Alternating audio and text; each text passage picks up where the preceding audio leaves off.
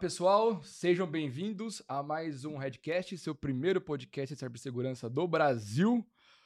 Bom, quem não me conhece, Eduardo Lopes, CEO aqui da Red Belt Security, e hoje vamos conversar de um assunto que eu, em particular aqui, gosto muito, tá? Nós vamos falar de vulnerabilidades. E o tópico é vulnerabilidades e mais vulnerabilidades. Há uma solução possível? Para falar desse tema aqui comigo, Felipe Loner, amigo já de alguns anos também, CISO da LM Mobilidade. Felipe, obrigado, obrigado por ter vindo. Maravilha. E Anderson Torres, CISO da Sodexo Brasil. Prazer é meu. Obrigado. Valeu por ter vindo. Tá contando umas piadinhas aqui que essa tem que ficar fora realmente aí do, da nossa gravação, mas depois a gente bate um papo. Mateuzinho sempre ao meu lado. É Matheus tá um pouco cansado hoje. Que nada, tamo junto. Bora. É. Quantas horas de voo, Matheus? Ele tá aqui ah, direto? Sete horas de voo, mais cinco dentro do avião à toa, esperando. É isso aí, vamos Mas, de novo, o objetivo é troca de conteúdo, bater esse papo aqui é, e vamos trazer, acho que, informações bem legais. Muito para a gente sair do Technicase, sair ali do que, que a gente encontra como é, o básico e como que a gente pode talvez melhorar esse básico, né? Quando a gente fala talvez de descobertas de vulnerabilidades, gestão dessas vulnerabilidades, é aquela coisa que a gente fala, né? Talvez o fazer o básico bem feito é, o, é a base de, de muitas coisas. Isso. Bom, como sempre, gosto de começar aqui com algumas informações para embasar a nossa conversa. Trazendo aqui mais informações de um relatório de vulnerabilidades da EdScan, tá? que ele foi elaborado a partir de mais de 250 empresas de vários tamanhos e em 30 verticais do setor. Tá? É, esse relatório ele traz para nós que, em média, para corrigir uma vulnerabilidade voltada para a internet, lembrando, não é uma vulnerabilidade interna, é voltada para a internet. Eles estão dizendo que essas empresas levam em torno de 58 dias. Isso em 2022. Eu acho que é uma conversa, Caô. né? Caô, também tenho certeza. É, e aí, para administração pública, preciso de 92 dias. Isso daí é mais mentira ainda. a galera acho que deu uma baixada. Já o da Jupiter, Jupiter One, divulgou este ano, tá? É, que elas analisaram mais de 291 milhões de ativos. E aí, fazendo um comparativo de 2022 para 2023, há uma crescente de 133% desses ativos. Cara, crescendo ativos, cresce vulnerabilidades. E um último relatório da Securim, de 2023, que a maioria, quando eu falo da maioria, estou falando de 76% das vulnerabilidades exploradas por Hanson em 2022 eram vulnerabilidades antigas, de 2010 a 2019. Isso eu acredito. Isso eu tenho certeza absoluta. Mais que certeza. Então nós temos vulnerabilidades antigas, nós temos um tempo médio, vai, vamos supor que, tá, que seja verdade, de dois meses para correção, só que a gente sabe que é. É uma conversa de quem está ouvindo a gente aqui e faz algum scan no ambiente, entende que, meu, o tempo é muito maior. Quando encontra as vulnerabilidades, né? E aí, indo direto, direto aqui para a primeira pergunta. Essas vulnerabilidades, antigas, vocês acham que representam hoje o nosso maior desafio quando a gente fala dessa gestão dessas vulnerabilidades? Ou não é só isso, é um mapeamento? É... O que, que vocês acham? Anderson, começando por você, meu velho. Olha, o que eu acho é que, acho não tenho certeza, que as, as dificuldades encontradas para resolver esse tipo de vulnerabilidade, elas geralmente são associadas às características do negócio. Então, você tem lá um sistema que não pode ser botado, você tem uma, uma plataforma que não pode ser parada, é, você tem, se fala de aplicações, por exemplo, você tem de repente uma vulnerabilidade que é muito enraizada no contexto da aplicação no funcionamento, no workflow, na arquitetura dessa aplicação, e para voltar você teria que fazer uma, uma série de, de modificações que leva muito tempo. Então, geralmente está associado com onde ela é encontrada e com as características do negócio. É o que eu acho. E você, Felipe? Mesma coisa? Contexto importa, então, ali. Contexto concordo em número, letras e gênero, né? Acho que o, o, o pior, a pior agravante nisso tudo é, é, é o business, como eu tô lá. A gente tem situação que, pô, se você for corrigir alguma coisa, você tem que recriar o produto inteiro.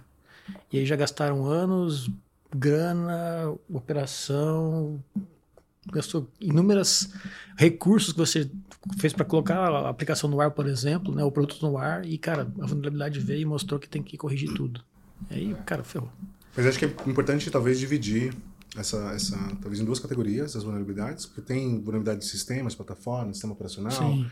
e etc. Tem vulnerabilidade de aplicação. Então, quando você fala de aplicação, por exemplo, você pode encontrar ela mais cedo. Então, tem uma deficiência na arquitetura, no processo de security by design, SDLC e tal. E aí você não encontrou ela cedo, só encontra no final e aí tá zoado para poder corrigir depois, leva muito mais tempo que deveria. Agora, para as essas que são encontradas de SO, de sistemas, de é, programas, softwares que você utiliza, que são encontradas pelo vendor, pelo third party, é, essas são é um pouquinho diferente assim do, do, do tempo talvez. É, porque alguma delas você não pode botar máquina e tal então é aquilo que a gente falou antes. Mas tem que separar porque tem umas que dá para dá para encontrar mais cedo né? Mas aí ah, não é só o negócio não daria para encontrar ela mais cedo mas a gente não encontra porque o processo de segurança de a maturidade by, como um todo de né? security by design é defeituoso. Vamos, vamos explorar essa como que a gente encontraria essas vulnerabilidades mais cedo vamos expandir essa conversa um pouco mais para quem está escutando a gente do outro lado então tem várias. Eu vou monopolizar, se não parar eu vou, embora, vou embora. Tamo junto. É, tem, tem muitas maneiras, assim. É, a maneira que eu tento implementar sempre nas empresas que eu passo é utilizando é, o que eu chamo de SSDLC, que é Security Software Development Lifecycle, que é implementar segurança ou é, camadas de segurança em cada fase do processo. Então você pega, por exemplo, desenho, né, arquitetura, você tem que fazer o threat modeling e fazer análise do desenho da arquitetura, pega, por exemplo, o, é, um documento que é produto dessa fase da arquitetura e analisa as questões ali, olha a foto e começa a pontuar problemas de segurança que podem aparecer nesse momento. Se você começou a escrever na parte de design, começou a escrever código, então você tem que ter SAT, tem que ter dependency check, tem que ter coisas na esteira, tem que ter essa conversa com o Security Champion, por exemplo, uhum, que é uma, uma, uma, outra coisa Legal. que pode ser implementada. Importante. Aí você tem ferramentas de DASH, tem ferramentas de, de análise de vulnerabilidade dinâmica e, e runtime, etc. E depois, no final, eventual um pentest, eventual não, obrigatoriamente, mas você tem um pentest em homologação, em dev, em produção, etc. Mas você pode incluir segurança em cada uma das fases de, de desenvolvimento. É, e aí tem um monte de ferramentas, open source, pagas, etc., que podem ser incluídas dentro de cada fase do, do, do processo. É, e legal é, quando, quando você fala isso, para quem está nos ouvindo, é, ah, mas precisa de tudo isso? Precisa. Então, exemplo, hoje nós temos uma basicamente todas as esteiras né, de, um, de um banco e nós temos lá mais de 20 pessoas lá dentro fazendo todo o EHT, junto com a esteira. Passa por esteira, para, passa por SAST, por DASH, a hora que vai ainda.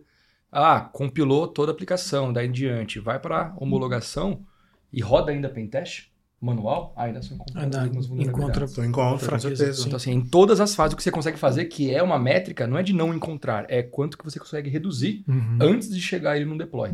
Então isso tem vulnerabilidade pra caramba. Se tem nesse nível com todos os cuidados, imagina que a gente fala de sistema operacional. O que, que você mais vê aqui chegando de pedidos pra gente quando a gente fala de clientes que querem só fazer o básico? Cara, é o famoso pentest de uma hora que eu preciso Dá fazer um alguma coisa porque eu preciso lançar essa aplicação amanhã. Mas aí é para obedecer ou para atender um requisito de talvez de um cliente, né? É isso, é isso. Isto, mas tem empresas que a gente vê que o nível de maturidade às vezes é tão ali embaixo que chega no final e fala, é, eu não sei, a pessoa lá na ponta está querendo fazer o deve fazer ali um scan de vulnerabilidade interno, mas ele quer ainda descobrir essas vulnerabilidades externas e para ele tá bom fazer um pentest uhum. apenas e depende, nada, né? é, depende muito da maturidade de cada, de cada empresa, né? E aí tem umas que não pensaram em segurança em hora nenhuma e aí tá para lançar aquela aplicação nova e o time de marketing tá em cima, o time de, de vendas tá em cima também, cara, preciso faturar. Precisa lançar. Vamos lançar? Vamos. Aí alguém levanta a mão e falou: alguém pensou em segurança em algum momento? Essa é uma maturidade muito baixa.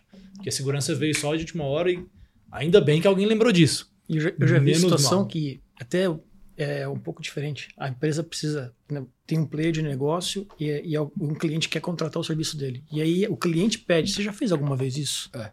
Aí o cara, puta vida, desculpa. Não, pode não pode, eu nunca pensei nisso, cara.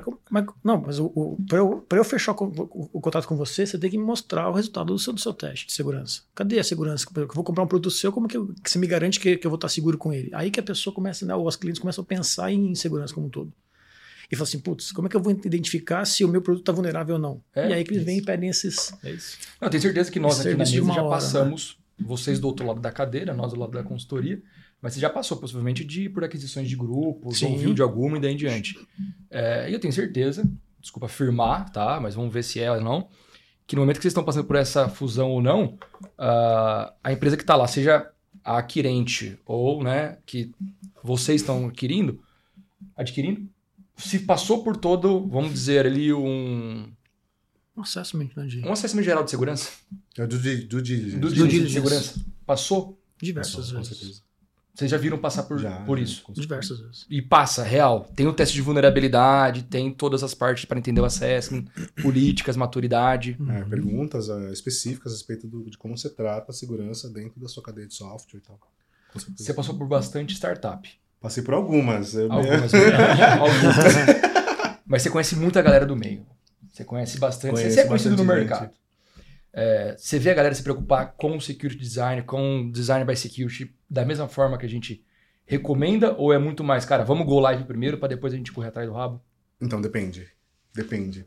Eu- passei em negócios que eram menos e mais sensíveis à segurança. assim. Entendi. Então, eu passei em, em lugares que a segurança em si, ser atacado por um ransomware, a maneira que a pessoa, que a empresa estruturou os seus, os seus endpoints é, e, e a sua plataforma era bastante desacoplada é, do online. assim. Uhum. Então, se ele fosse atacado por um ransomware na máquina, por exemplo, o impacto é zero.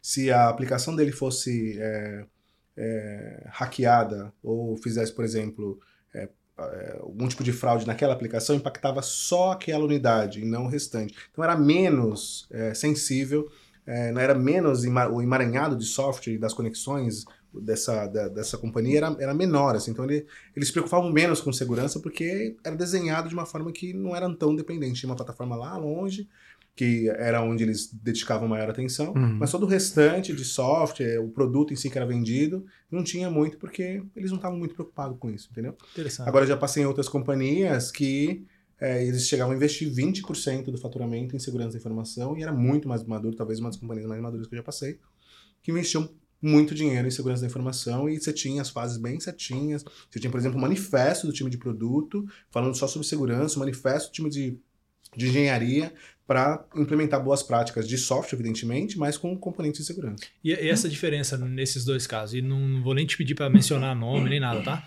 É, você, você acredita que é mais pela indústria, pelo setor, ou do problema que eles estão tentando resolver, ou é intrínseco aos times, à cultura, à estratégia do negócio?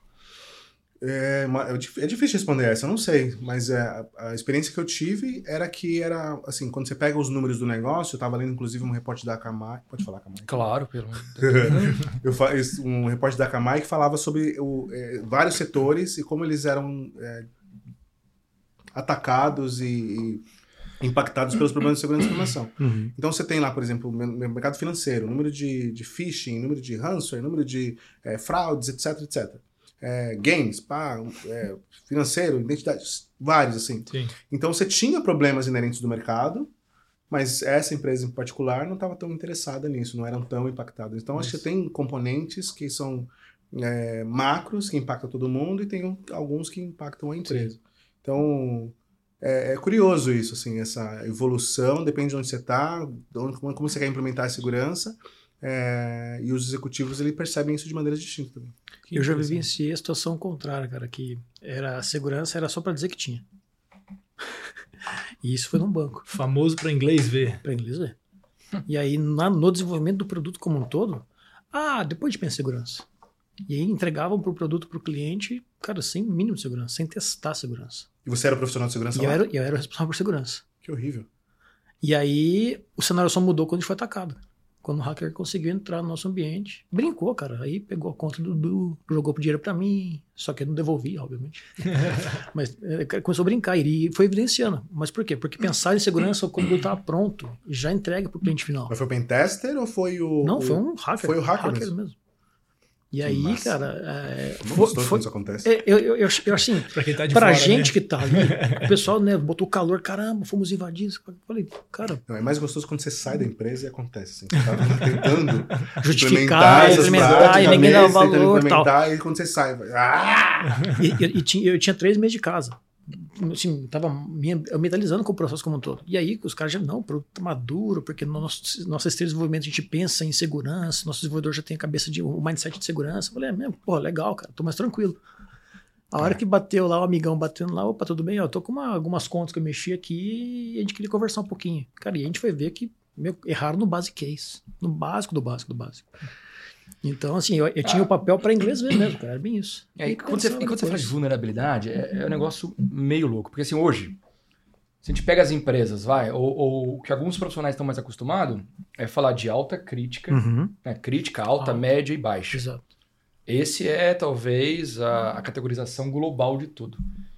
CVSS, no caso. CVSS. Só que a gente está falando de você tem vulnerabilidade e exploração. São duas diferenças Sim. grandes, né? Vulnerabilidades que podem ser exploradas ou apenas uma vulnerabilidade. Ah, tem um novo método para, medir isso, inclusive. Priorização É predictive, chama. é preditividade, né? Predictive. Isso aqui é vulnerability score. Perfeito. Que, que para quem está nos ouvindo hoje, é, preditividade, trazendo aqui para o português, que nem sei se existe direito essa, essa- esse conceito para isso. Nada mais é do que, a gente está falando de vulnerabilidade CVSS. Ah, essa aqui é 7.9, 8, pô, se tornou crítica, né? Acima ali se tornou crítica. É uma vulnerabilidade preditividade, que ela tem ah, um exploit, ela pode ser explorada de forma pública, ela pode ah, permitir um shell, ela pode permitir algo do tipo, ela vai, você vai abrindo ali o conceito dela e ela não se torna só uma vulnerabilidade, ela tem uma parte de exploração. Uhum. E aí você também tem conceitos, talvez, de softwares que soltam muitas vulnerabilidades com aquele tipo de exploração, daquele tipo de brecha. Exemplo, WordPress. Cara, o WordPress, querendo ou não, ele é um framework, é um módulo. É, e ele já soltou muitas e muitas vulnerabilidades ao longo dos anos. E não só do WordPress, e sim dos módulos que você vai acrescentando nele. Quais são as vulnerabilidades? Geralmente é um XSS, que é remota exploração, e enfim, bababá. Nesse momento, você já tem ali uma linha de costume das vulnerabilidades que saem daquele tipo de software. Uhum. E eles conseguem falar mais ou menos qual que serão possíveis as próximas. Só que isso é um assunto, às vezes, avançado, porque a hora que eu pego lá algumas empresas que está rodando simplesmente, seja um Rapid7, um Qualys, um Nessus, não estou falando que tem no BioIO, com tal, tal, tal, preditividade nem nada, é, eu estou ainda olhando apenas para nível de categorização Perfeito. certo?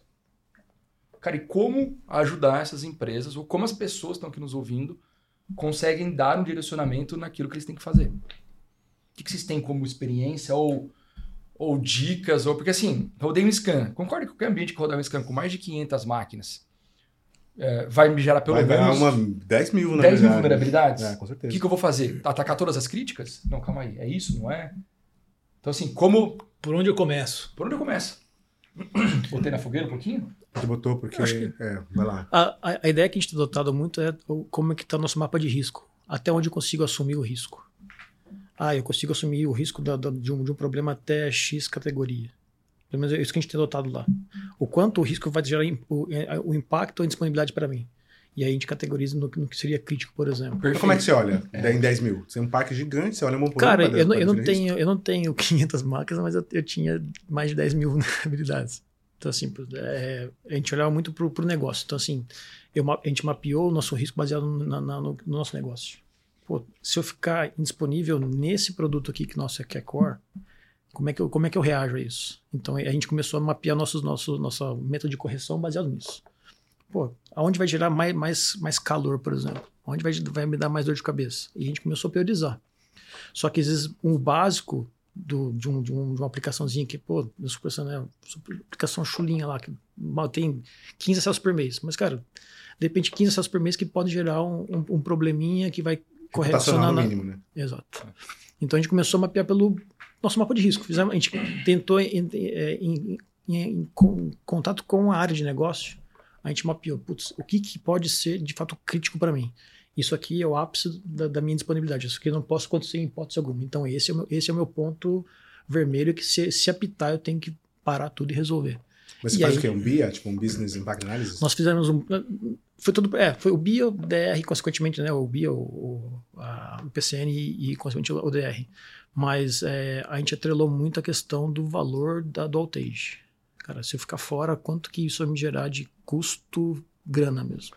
Que legal Que que, eu vi uma empresa, que eu vi uma empresa fazendo. É, Não vou falar, lembra que eu falei que a gente não vai falar de RIS, Red Belt e daí em diante? O RIS faz isso, Uhum. mas a gente pegou um cliente que veio através da gente, porque, pô, eu sei que vocês têm isso, né, de colocar, só que não é automatizado. É, não adianta virar e falar, ah, tem uma ferramenta automatizada. Se eu pego até uma ferramenta de preditividade, ela vai analisar esses quesitos. Ah, é, um- é uma vulnerabilidade que ela tem esse tipo de exploit já público, Uhum. que esse exploit é um exploit de exploração remota, que aí ele me dá um shell e causa uma indisponibilidade ou uma permissão, enfim, no shell remoto. Cara, é altíssima e ele vai dar esse. Isso é crítico para você corrigir. Só que que você está falando no ambiente de 10 mil, 15 mil vulnerabilidades ou mais, o que, que você vai fazer? E olha que legal que eu vi um cliente que estava fazendo, tá? É, a gente ajudou eles a, a, a, consolidar isso, já que ele tinha a mesma informação, a gente só jogou para o nosso ambiente e facilitou. Que era o quê? Ele tinha a listagem na mão que ele fez de todos os ativos do ambiente dele. Puta, legal. Do isso é o básico. É o básico, nós sabemos que a maioria das empresas não, não fazem. Não tem. Só que o que ele fez? Além de ter isso, ele estava sempre o foco na atualização de quais que são ali os mais importantes, as joias da coroa. Uhum. Então ele falou, cara, esse servidor é o mais crítico, esse daqui é o de QA, então é o menos crítico. Ele botou lá um peso, simplesmente um peso. Uhum. Então na hora que listava as vulnerabilidades, ele fazia ali um correlacionamento em Excel. Um gente, vezes. basicamente, o que a gente conseguiu fazer ali para melhorar enquanto a gente não pegava e jogava ele tudo pro RIS era, cara, eu vou te dar o Power BI aqui para você analisar rapidamente. Então a gente puxava literalmente todas as vulnerabilidades. Se tinha vulnerabilidades que saíam desses servidores, atenção total. Já tinha os pesos. Então, assim, a vulnerabilidade crítica baseada no CVE tal, ultrapassava o CVE, né? Sim. CVS 3.0 até 10, enfim, ultrapassava. Era de 13. Cara, é crítica e impacta o negócio. Uhum. Porque ele falou, se sair vulnerabilidades nesses ativos... Vai dar ruim. Para a porra toda e vamos corrigir. Exato. E aí que tá a parte de criar ou não aceitar o risco, que é muito mais do que você falou. Ah, são ativos que não podem ser reiniciados, que é de produção, ou que é de um ambiente Quando você fala de OT ou de equipamentos médicos também, tem muito disso. Mas eu acho que vocês dois falaram duas coisas que convergem em uma palavra que eu estou pensando desde o começo, que é contexto. Uhum. Você precisa entender o contexto, contexto do seu negócio, exato. do impacto daquela vulnerabilidade para você se direcionar no que fazer primeiro. Acho que esse é.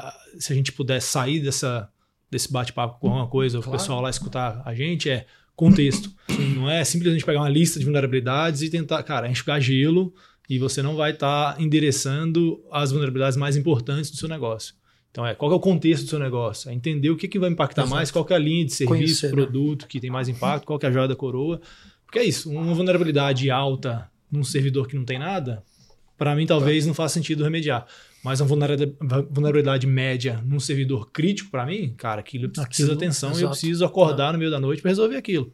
Então, é, o contexto vai trazer tudo. É uma, uma coisa que a gente tem trabalhado, é o que você comentou, né? A gente tem procurado conhecer bem o meu negócio, conhecer bem a minha estrutura. A gente tem vivenciado situações que, pô, nunca pensaram nisso e a gente começou a descobrir até mesmo servidores que não tinham cobertura.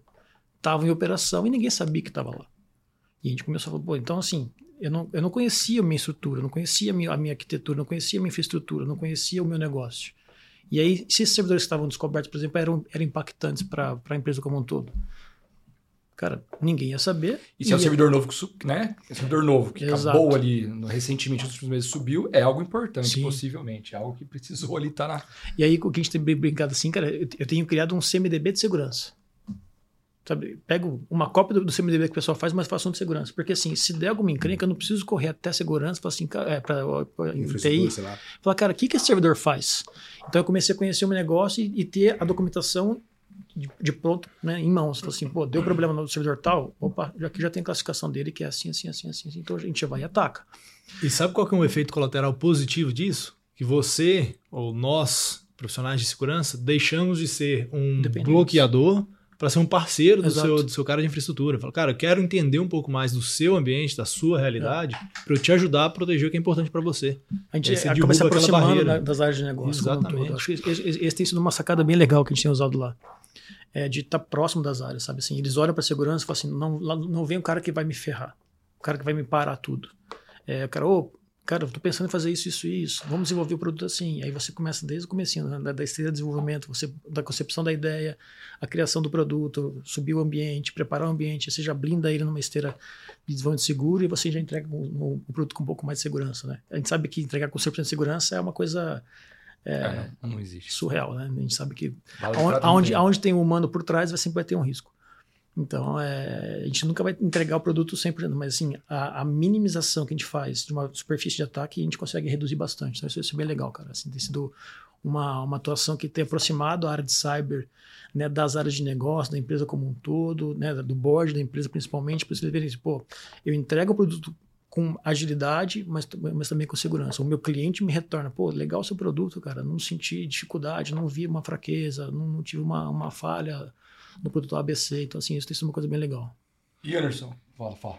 É, não, eu tô ouvindo vocês falar assim, a minha experiência não é, não tem sido essa, assim, é, de conseguir. Primeiro que eu gostei muito da dica, achei muito legal, gostei do CMDB, mas eu, o, o esforço, como eu, é, eu tenho vindo em empresas que já estão bem estruturadas, já têm seus processos bem mapeados e tal, é, o, e assim, o número, você passa por processo de auditoria, por exemplo, então são empresas que estão, é, têm abertura na bolsa, então eles focam muito no- nesses KPIs e vê o número. Então a pressão é para reduzir o número. Independente do contexto, whatever, a pressão é, cara, tem 10 mil, eu quero passar para 3 mil e, e você vai dar um jeito de abaixar para 3 mil. É, independente do contexto, porque você tem uma força Uhum. é, externa dentro de um, de um grupo, de uma estrutura é, de governança da companhia que te pressiona por esses Sim, KPIs. Ele sim, não entende o contexto, sim. ele quer saber que esses são os números da saúde do seu negócio. Interessante, é isso? É, então, a minha experiência tem sido de baixar o número, mas como baixar esse número, né? Que é, é, trabalhando, por exemplo, na, é, no tempo de vida dessa vulnerabilidade, que é o que a gente começou falando, né? Exato. Uhum. Que é, tá bom, ela, ela passa muito tempo aberta, então vamos trabalhar então para que, independente do número, a gente consiga resolver ela mais rápido, é, ao invés de focar, o número é importante, é, mas vamos tentar resolver o mais rápido possível essas vulnerabilidades, focando nas críticas, médias e tal, para que é, esse número baixe. Então, essa tem sido a estratégia que eu, que eu tenho adotado nas empresas onde essa pressão Sim. externa pelo número é maior. Aham. Assim, em lugares onde você tem essa parceria com o negócio, é, certamente as duas sugestões com certeza funcionam e são bem-vindas, eu acho que eu vou aplicar em algum momento, mas como você recebe a pressão para baixar o número, Uhum. acho que a gente também precisa pensar em maneiras de, de, de efetivas de fazer isso, sabe? E, e aí, nesse sentido, nesse contexto, é, você está falando que a gestão de vulnerabilidades ela é mais por tempo de vida. Quanto tempo aquela vulner- vulnerabilidade persiste no meio ambiente, é isso? Exatamente, Legal. exatamente. Então, reduzir o tempo médio Entendi. é, de resolução, De resolução. mais do que de encontrá-la, né? Então, Uhum. tem um monte, vai ter 10, mas tá bom, mas meu tempo vai ter sempre, assim, você falou, tinha 500 servidores, eu vou ter um milhão de vulnerabilidades. Tá bom, tem um milhão, eu encontro muitas, mas, cara, eu sou muito eficiente em corrigi-las. Perfeito. Interessante. O mais legal é que é isso, né? Não tem o certo e errado. Tem o que é mais apropriado para cada tipo de negócio, para cada contexto. E, e Legal. esse tipo de informação que você compartilhou agora é o que dá embasamento para conversa com o board, concorda? Com Com certeza. Porque assim, eu tenho que ir lá reduzir. Então, assim, se eu for mostrar só números de, de vulnerabilidades, cara, é um tiro no pé. Você pega um patch Tuesday aí, ferrou, né? Nossa. Você vai. De repente apareceu muitas vulnerabilidades, o cara tava lá nos 12 mil, 11 mil, o cara veio para 15 mil. Vai parecer que é alguma incompetência até se explicar o A mais B. A hora que você reduz isso daí para mostrar, cara, não, eu só tô olhando para as vulnerabilidades que impactam o meu negócio, você já reduz muito o seu risco. Como o dono desses KPIs. E a hora que você tem esse tipo também de mentalidade de falar, olha, calma, eu estava com tempo médio a hora que eu entrei aqui, ou de, independente de quanto tempo eu estou aqui, de cada vulnerabilidade, pelo menos tempo médio é de seis meses. Uhum. E aí se a gente pega, ah, qual que foi uma, talvez uma última grande vulnerabilidade? A Log4j, que a gente teve aí ano passado. Dezembro, Acho que foi dezembro, maior- janeiro, é. Foi, então ela, ela que explodiu, puta, legal, exploração Dezembro de 21 remota. foi. Dezembro de 21. Ela é uma vulnerabilidade que ela demorou pelo menos, eu acho que para cair no, no gosto da galera. Eu não vou saber de decor, gente. Vocês vão pesquisar e com certeza estou falando aqui. Deixa o ferro Eduardo ali só pra mandar um comentário depois. Mas foi superior, foi superior a oito ou sete meses, se eu não me engano, para começarem a explorá-la de fato. Uhum. Sério? Sério.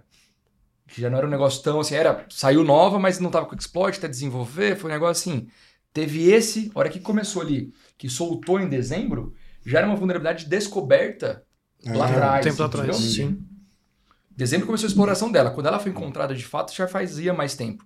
Então, se a gente pega esse tempo médio de seis meses ou três meses dentro de vulnerabilidade e eu começo a reduzir, cara, você fala, olha, calma aí. Tô no céu. Todas as vulnerabilidades aqui, as maiores do mundo, Demoram, em média, são- seis meses pra explorado. Exatamente. Então, se eu conseguir corrigir mais fácil, eu tô imune. Exatamente.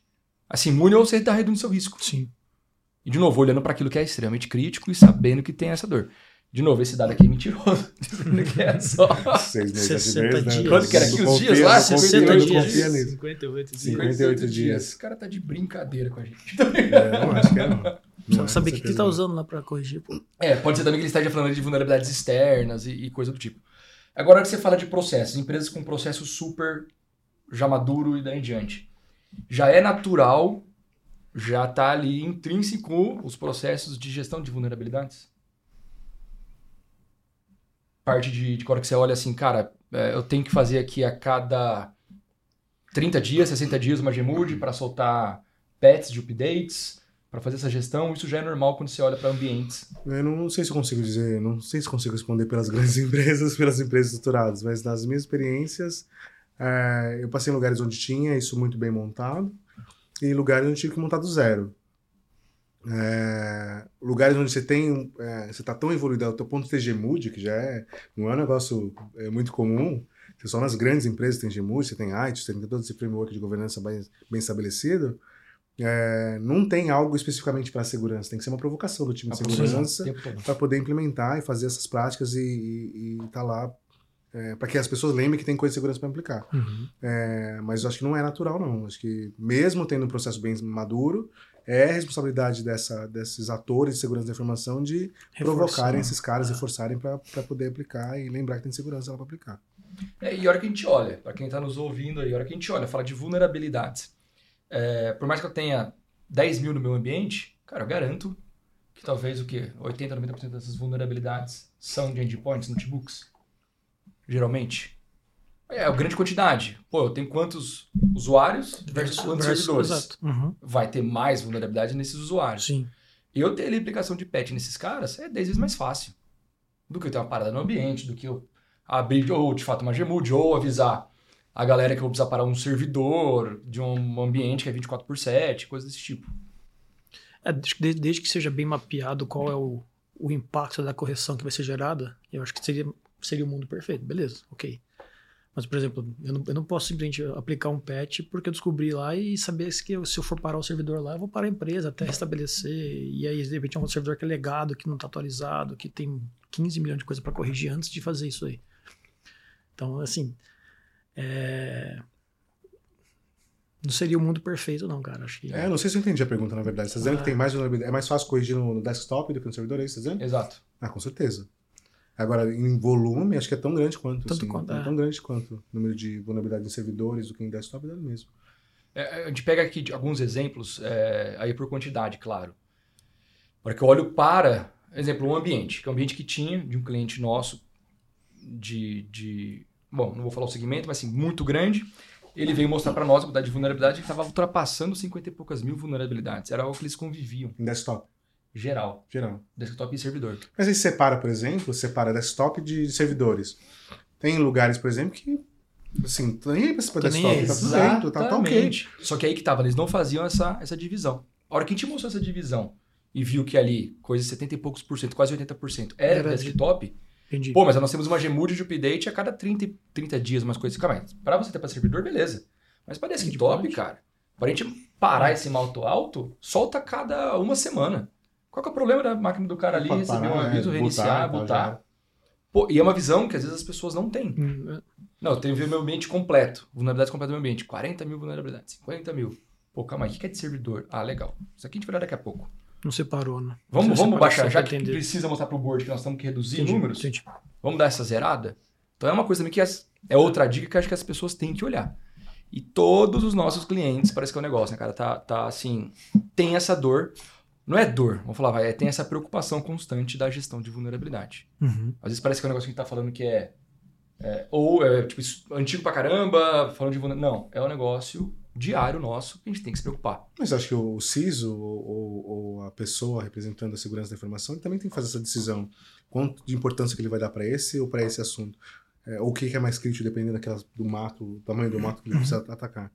Então, por exemplo, tem empresas que, que a arquitetura, a maneira que, a, que a, as coisas são desenhadas na empresa, que a máquina é efêmera. Pode ser uma máquina Windows, pode ser um Linux, pode ser um Mac, pode ser um celular, pode ser qualquer coisa. É, e a pessoa, assim, não importa. Minha aplicação é tão segura, né? Minha aplicação é segura, a maneira que meu SaaS e minhas aplicações no Zero Trust aqui na, na internet estão tão estabelecidas que a máquina pouco faz, então eu nem, nem trabalho com isso, nem me preocupo, sabe? Então, acho que depende, depende de como você olha para a coisa, como que tá... É, ah, não, mas beleza, mas eu tenho uma máquina aqui, conecta a VPN, que não sei o que lá, aí, bom, beleza, aí eu preciso tratar a máquina porque ela pode ser uma porta de entrada para outra coisa. Mas às vezes não tem. Às vezes eu tenho uma máquina que é cloud native, uma, uma empresa que é cloud native inteira. inteira. Tem VPN, tem nada, mano, é só na, na nuvem. Ah. E aí, qual que é o risco se a máquina tiver 500 mil vulnerabilidades? Zero? Zero. Uma quantidade menor, né? Mas. Mas, mas são empresas que estão nascendo. As Sim, empresas sim. Cloud Native agora, assim, acho que se nasceu hoje, já, já nasce com essa mentalidade, sabe? A gente tem esse problema de desktop, servidor, fazer essa distinção, essa toda estratégia e tudo mais. Empresas que são mais tradicionais. Não sei, talvez eu possa estar errado. Não, não. O, o, Não, tradiciona- o tradicionais nesse caso, eu imagino que seria mais de 90% das empresas Ah, com certeza, hoje, é. né? Então, essas as novas que já estão nascendo como Cloud Native, acho que faz todo sentido. É, mas vamos fazer o recorte da sua audiência aí, se o pessoal da startup. eu- cara. A dor é, ixi, a dor é, é parecidíssima. Quem tá assistindo, se for da startup, eu... Se não for Cloud Native, cara, É, exatamente. Tem tempo ainda, né? É, mas a gente, a gente tem visto também, assim, até mesmo quando é com endpoint, se a gente não tem o controle do nosso endpoint, fica de complicado também de você corrigir os pads. Ah, é. É, Você sabe o que você tem no seu ambiente, né? É isso. De novo, E eu é acho o- que é, é, é, é voltar ao básico de novo, né? Eu acho que tem muita empresa que ainda está, né, muito, não, não vou citar 100%, mas muitas empresas ainda pecam de, de não conhecer o que você tem de, de- de ativo na, na sua empresa. E, e o, e o ativo, do que, do que aquele ativo pode ser capaz de, de alcançar dentro da, da sua permissão, dentro da empresa também. É, gente, eu falo que maioria fala que tem esses dados, ah, você tá com infra, tá com TI, tá com outras frentes, mas hora que você vai a fundo para levantar, puxar esses dados, ou até rodar um scan na rede para mapear o seu ambiente, Uhum. seja mapear vulnerabilidades, consequentemente, você acha coisas ali que a galera não sabe te responder. Ó, tem esses X servidores aqui, o que, que é isso daqui? Nunca usei, nunca usei. Não fui eu que criei. Não, mas aí tenta às vezes, né? Não, mas calma aí, os importantes são esses daqui que tá, esse aqui é de QA interno. Beleza, mas tá aqui dentro. Quem que é dono desse negócio? Quais são os dados que estão ali dentro? Geralmente a galera não sabe. Anderson, nós estamos, galera, nós estamos chegando aos 40 minutos já. Caramba. Voou, Rapidão, né? voou o tempo. Se você pudesse compartilhar, porque assim, nós tem gente aqui nos escutando, nos vendo, desde a galera ali que tá na operacional total, né? Se for pegar nosso histórico ali, pleno, júnior, sênior, a gestores e daí em diante. Que dica você daria, com base em sua experiência, para esse tema de gestão de vulnerabilidade? Ah, não, essas perguntas é difícil demais. né? sei lá, vai, sei lá, estuda, né? sei lá, sei lá, faz alguma coisa. Estu, estudar um bom começo. Estudar um bom começo. Sei lá, diga pros outros, ele pra mim, às vezes. Talvez eu- É, o que te falou Se eu tivesse uma empresa, né, se eu tivesse uma empresa, como eu faria? Primeiro que eu acho que tem uma questão de, de olhar. Acho que a gente começou falando sobre isso, que é olhar pro, pro negócio. Assim. Acho que eu sou o tipo de profissional que, que me envolve, que, que se envolve bastante com o negócio. Eu gosto de olhar para o software, eu gosto de olhar para o core business da empresa e tratar ali. Uhum. Porque acho que é ali onde está a joia da coroa, se você foi, foi você que falou, onde está o creme de la creme ali, onde o atacante pode buscar, assim. É importante a vulnerabilidade de infraestrutura e tal, tem que tratar e tal, mas eu, eu sou o cara que olha para o software. Então, quanto mais o profissional de segurança souber das rotinas de software, é, tá mais integrado com as tecnologias de proteção, com as metodologias ágil, CI/CD, sei lá o que for, Uhum. as metodologias de software para ele poder tratar ali o problema na raiz, onde é, onde está o dinheiro, de fato, é, eu acho que é, tem, tende a ter mais sucesso. Sem ignorar, evidentemente, a parte do básico, né? Que é desktop, servidor, Perfeito. patch management, eh, vulnerability management, etc. Mas eu, se eu tivesse que dar uma dica para ninguém, assim, aprende sobre isso, desenvolvimento de software, assim. Aprende sobre o ciclo de vida de um software, Uhum. desde o começo e começa a aplicar, é, aprender como aplica a segurança em cada uma das fases, você vai ter muito menos problemas é, numa, numa fase de identificação posterior, para corrigir, para convencer o seu board para investimentos. Acho que, acho que assim, quanto mais você olhar para essa parte, mais benefício você tem no todo. Muito bom. E você, Felipe? Cara, eu diria, né, desde a linha de quem está como analista até quem assim, o nível de gestão, né? Acho que você tem que ser o protagonista. Querer descobrir, é melhor que você descubra internamente do que alguém externo descubra para você. Sabe, você ter essa curiosidade de, né, que tem, quando você comentou, cara, procura entender como funciona, como desenvolve, como é que é criado. Né? Poxa, cara, porque se eu lançar um produto, será que daqui tá seguro mesmo? Deixa eu ser o protagonista de repente testar ou usar o meu conhecimento ou buscar conhecimento para conseguir executar dentro da empresa e descobrir a encrenca ou o problema antes que alguém descubra por mim. Né? E Perfeito. conseguir apre- apresentar isso né, para a empresa como todo. Ó, cara, eu, sabe aquele produto tal? Puxa, eu tava, outro dia estava aqui pensando e eu fui numa vertente, fiz uma pesquisa e achei essa falha aqui, ó, vamos corrigir. Então, é, eu diria assim, né, se- seja protagonista. Não, não, não espere alguém descobrir para você para você ter que corrigir a, a força ou esperar que né, ocorra um incidente ou algum problema pior e você tem que fazer isso toque de, de caixa ou de contratar uma empresa para vir te ajudar porque você não tem recurso próprio. Né? Uma coisa que eu brinco muito lá com, com o pessoal do time: é, não se limite ao seu conhecimento. Né? De novo, você ser protagonista, cara, vai atrás. Né? Cara, YouTube tá aí para trazer um monte de coisa você, de material para você se aprender. Pô, pegou, assistiu uma, uma, uma matéria diferente, vai, tenta aplicar. Meu, a gente tem ambiente de teste para isso. Meu, descobriu uma coisa, vai lá e executa. Né? Seja, bate no peito e fala assim, cara, eu vou buscar isso, eu vou buscar descobrir qualquer falha no meu ambiente para não deixar que ninguém venha batendo nas minhas costas e assim, ó, você não viu, obrigado, uma próxima oportunidade. Boa. Tá vendo, Matheus? Tá vendo? É... Eu adicionaria, cara, faça um pentest recorrentemente no seu ambiente, no seu, na sua aplicação, Entendi. porque é isso, cara. A dificuldade que você vai ter, e eu acho que faz todo sentido, tá? Mas a dificuldade que você vai ter é que você, seu analista, alguém, vai conseguir encontrar uma, duas, três, cinco, dez. E o nosso papel de consultoria, sem querer puxar a sardinha, mas é, dando, dando, todo, dando, né? dando um. É diretor comercial. É, não, não, meu, meu papel é de venda consultiva. Meu papel é de venda consultiva. Eu tenho um time que o cara vai encontrar todas as vulnerabilidades. O papel dele é encontrar todas as Sim. vulnerabilidades do seu ambiente. Vai passar alguma? Pode ser que aconteça, mas o papel dele é encontrar uma brecha no seu ambiente que vai uhum. resolver o problema dele, que é invadir lá. E se for um atacante real, eu estou falando de um escopo que a gente faz há um tempo. Vamos atacar esse ambiente por esse tanto de tempo e vou te entregar um relatório. Cara, você pegar times de atacantes reais lá fora, o cara tem tempo ilimitado. O cara vai entrar naquele banco. Cara, tem seis meses para atacar aquele banco. Uhum, 20 pessoas no time. E o cara vai entrar. Vai. Então, como que a gente vai eliminando aquele mato alto? E é igual a escovar dente. Tem que fazer frequentemente para identificar e resolver. Isso aí. É isso, meus amigos. Bom, chegamos ao fim. Passou voo, né? Porra. Passou rápido. Passou rápido. A hora que a gente percebe aqui no bate-papo, a gente nem. De novo, obrigado, obrigado pela presença. Obrigado por ter aceito o convite. Você vai pagar a serva depois? Vamos, vamos tomar um chopp agora. E tá próximo do nosso. Quer dizer, faltam seis meses ainda. Mas eu quero fazer um, que a galera tá me brigando comigo ainda. Que vai ser ou na praia, ou vai ser do lado de uma churrasqueira, batendo papo. O cara cortando as paradas? Cortando ali, a gente tomando um choppzinho, fingindo é que estamos. É, exatamente. Melhor cenário. Me chama pra isso aí. Ter, e uma galera, assim, mais gente, fazer negócio aí de. Apaga passar, passar o dia gravando. Obrigado. Foi um Obrigado, foi, foi, foi uma delícia. Felipe. Obrigado, cara. Sempre bom. Galera, obrigado que estão nos escutando. Uh, demos várias e várias dicas aqui. Acho que os quatro como um todo, mas principalmente o Anderson e o Felipe conseguiram contribuir muito. E acho que fazendo ali. Uh, esse é o tipo de podcast. Esse daqui, esse episódio, é o tipo que você faz um. Escuta, uh, tomando nota de algumas coisinhas. É isso. Pequenos detalhes que você vai conseguir, acho que dá um direcionamento bem legal. Obrigado a você que está nos ouvindo, nos escutando, Valeu, uh, nos vendo. Prazer, até a próxima e nos aguarde. Abração. Edcast.